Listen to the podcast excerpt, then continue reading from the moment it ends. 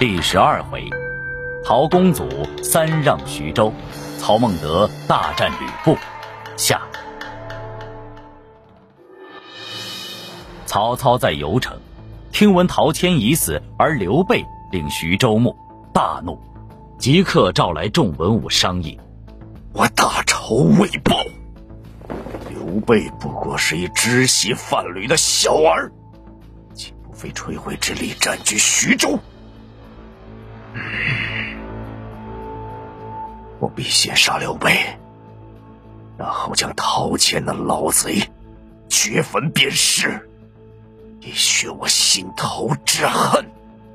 主公，当年高祖皇帝隆兴关中，光武皇帝虎踞河内，都是先深根固本，然后再进取天下。根基牢固，则进足以胜敌，退足以坚守。即使有短暂的挫折困顿，最终仍能成就大业。如今主公占据兖州，此乃天下之要地，也是主公的根基所在。陶谦虽死，徐州已有刘备镇守，徐州之民皆已归附。况且吕布在一旁虎视眈眈，若主公攻伐徐州，届时攻不能胜，兖州反被吕布夺取，主公又该往何处栖身？主公弃兖州而取徐州，乃是弃大而救小，舍本而求末。愿主公深思啊！唉，文若所言，我何尝不知？只是今年蝗灾凶猛，军中缺粮。我们困守于此，绝非长久之计呀。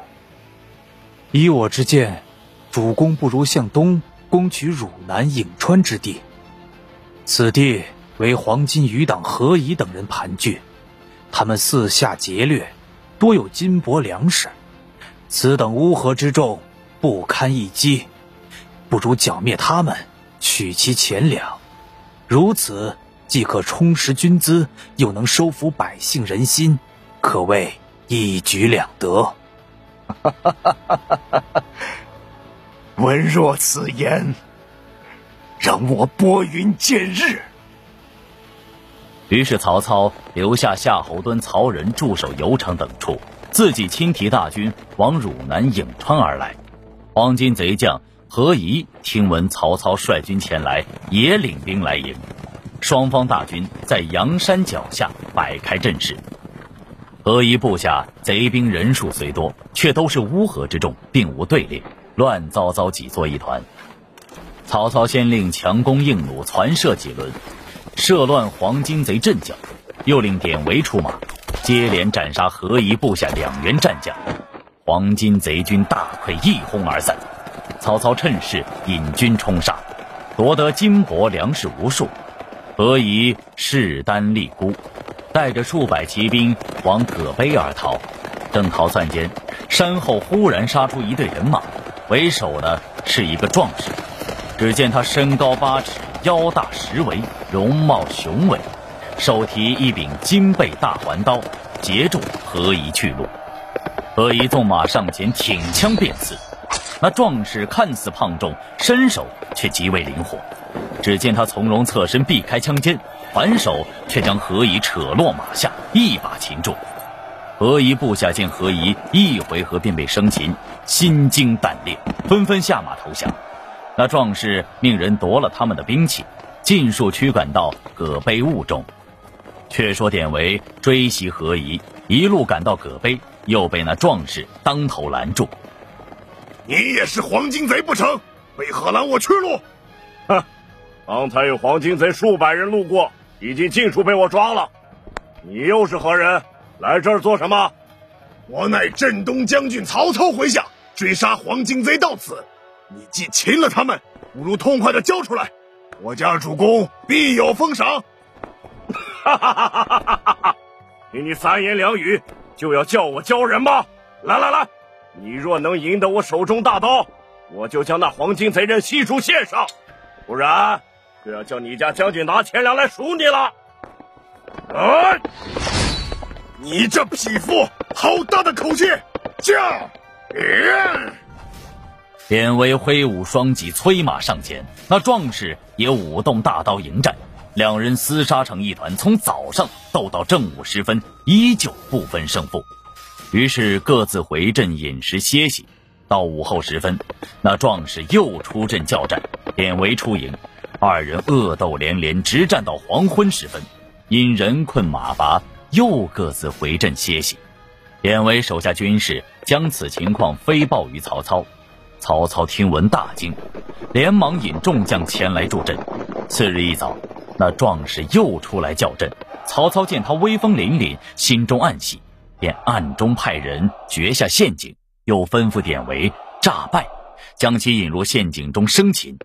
典韦领命出战，战到一百回合，典韦佯装不敌，拨马便走。那壮士只顾向前追赶，却不提防脚下，于是连人带马都陷落于陷阱之中。两旁埋伏的军士齐出，将他绑了，来见曹操。我让你们请这位壮士来，你们怎得如此无礼啊？还不快给这位壮士松绑！是，我堂堂正正和你们相斗，你们竟然设下陷阱埋伏，算不得好汉。哎，壮士息怒。都是下面的军士不识好歹，怠慢了壮士。哎呀，壮士勇力过人，武艺非凡，我心中实在仰慕。敢问壮士高姓大名啊？我姓徐，名楚，字仲康，乃是乔国乔县人。之前黄金贼为祸，四处烧杀抢掠，庄子里待不下去，我便聚集宗族中数百人。在葛碑山屋中筑墙御敌，那黄金贼几次前来袭扰，都被我带人打了回去。他们见我这里也没什么钱粮，便也不再来了。好，壮士果然是雄壮过人。如今我正率军讨贼，不知壮士可愿助我一臂之力？呃，我们宗族还有数百口人正在葛碑山屋中，你若是能把他们一并安置了。我便投到你手下效力。哈哈哈哈哈哈！我得你一人可抵千军，莫说是几百口人，便是几千人，我也照收不误。许褚大喜，再三磕头拜谢，又返回山屋，招来宗族数百人同来归顺曹操。曹操将众人安置妥善，又拜许褚为都尉，赏赐甚厚。又将何以等斩首示众，于是汝南、颍川一带悉数平定。曹操得胜班师而回，曹仁、夏侯惇前来拜见，说近日里斥候探知，兖州守将薛兰率军士出外劫掠，如今城邑空虚，正可一鼓作气，引得胜之兵进攻兖州。曹操于是引军直奔兖州而来。薛兰见曹操军忽然杀到，大惊失色，匆忙引兵出城迎敌。哎，我自归顺以来，寸功未立，主公却对我多有赏赐，我心中惭愧的紧。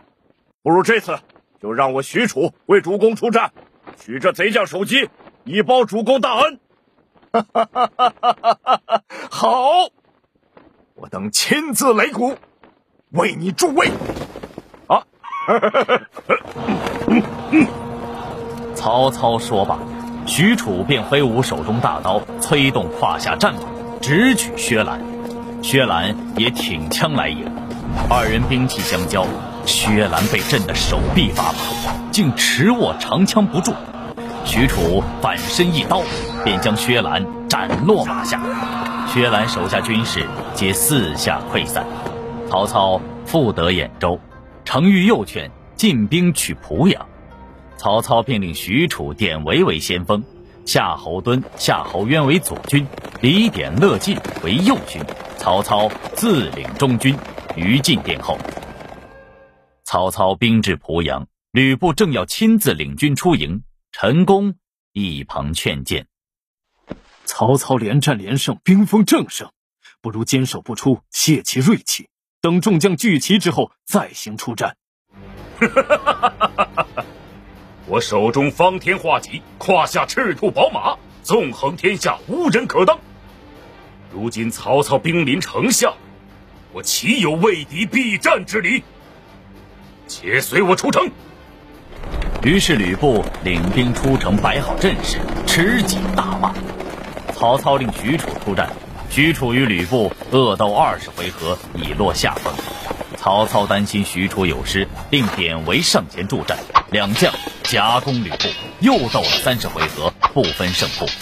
曹操又命众将齐出，于是左边夏侯惇、夏侯渊，右边李典、乐进一齐杀到，六杆武器上下翻飞，吕布左遮右挡，招架不住，便拨马回城。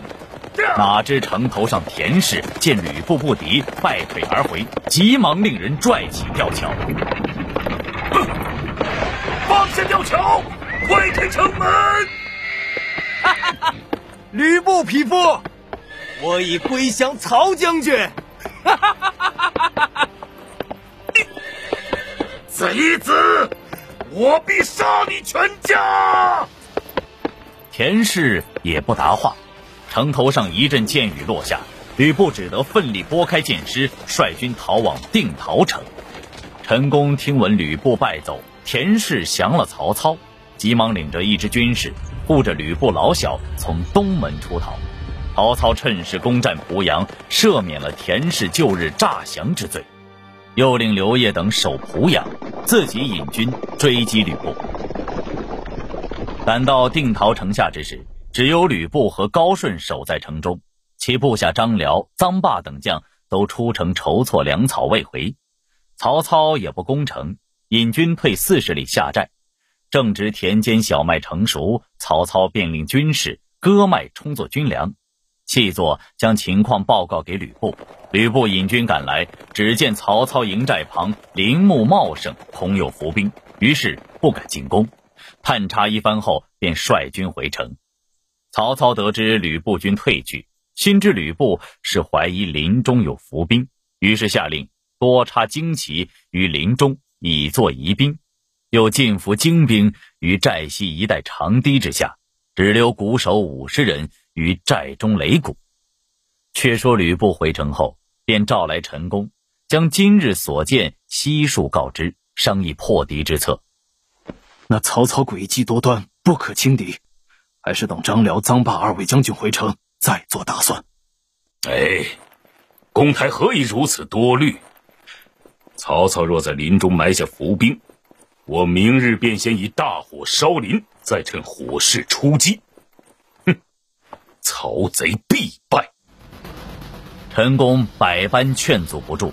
次日，吕布亲自引大军前来，远远望见林中果然有旌旗飘动，于是催动兵马四面放火，火势冲天而起。吕布等了半天，才发现林中无人。便欲进攻曹操迎战，忽然从营后杀出一队军马，吕布率军迎战，还未交兵，便听得鼓声大作，寨西的长堤内伏兵尽出，曹操麾下六员猛将，夏侯惇、夏侯渊、许褚、典韦、李典、乐进一齐冲杀出来，吕布心下大惊，落荒而逃，曹操率军一路追杀。吕布军伤亡过半，降者无数。定陶城中，陈宫听到败兵回报，料想守不住定陶，便与高顺护着吕布家小，弃定陶而逃。曹操领得胜之兵，一路势如破竹，杀入定陶城中。于是山东全境又复归曹操所得。却说吕布败逃时。正遇张辽、臧霸领军赶来，当下合兵一处，寻了处易守难攻的地形，安营扎寨，收拢残军。次日，陈宫、高顺也带着吕布家小寻到了营寨。吕布见了陈宫，大喜过望，说道：“哈哈哈，公台，这就对了嘛！我军虽然兵少，仍可破那曹贼。正是兵家胜败真常事。”卷甲重来，未可知。这一回中，陶谦病故，刘备接管了徐州。刘备出身卑微，屡经磨难，终于坐拥徐州五郡六十二县和百万人口，如今实力大增。刘备能否在这乱世之中一展胸中抱负呢？而吕布因屡次不听陈宫劝谏，连败于曹操，山东全境尽归曹操所得。吕布兵败如山倒，犹自雄心不已，欲领军再战曹操。不知吕布胸中有何破敌良策？曹操连战连胜的骄狂之兵，是否真的会为吕布所趁呢？欲知后事如何，请听下文分解。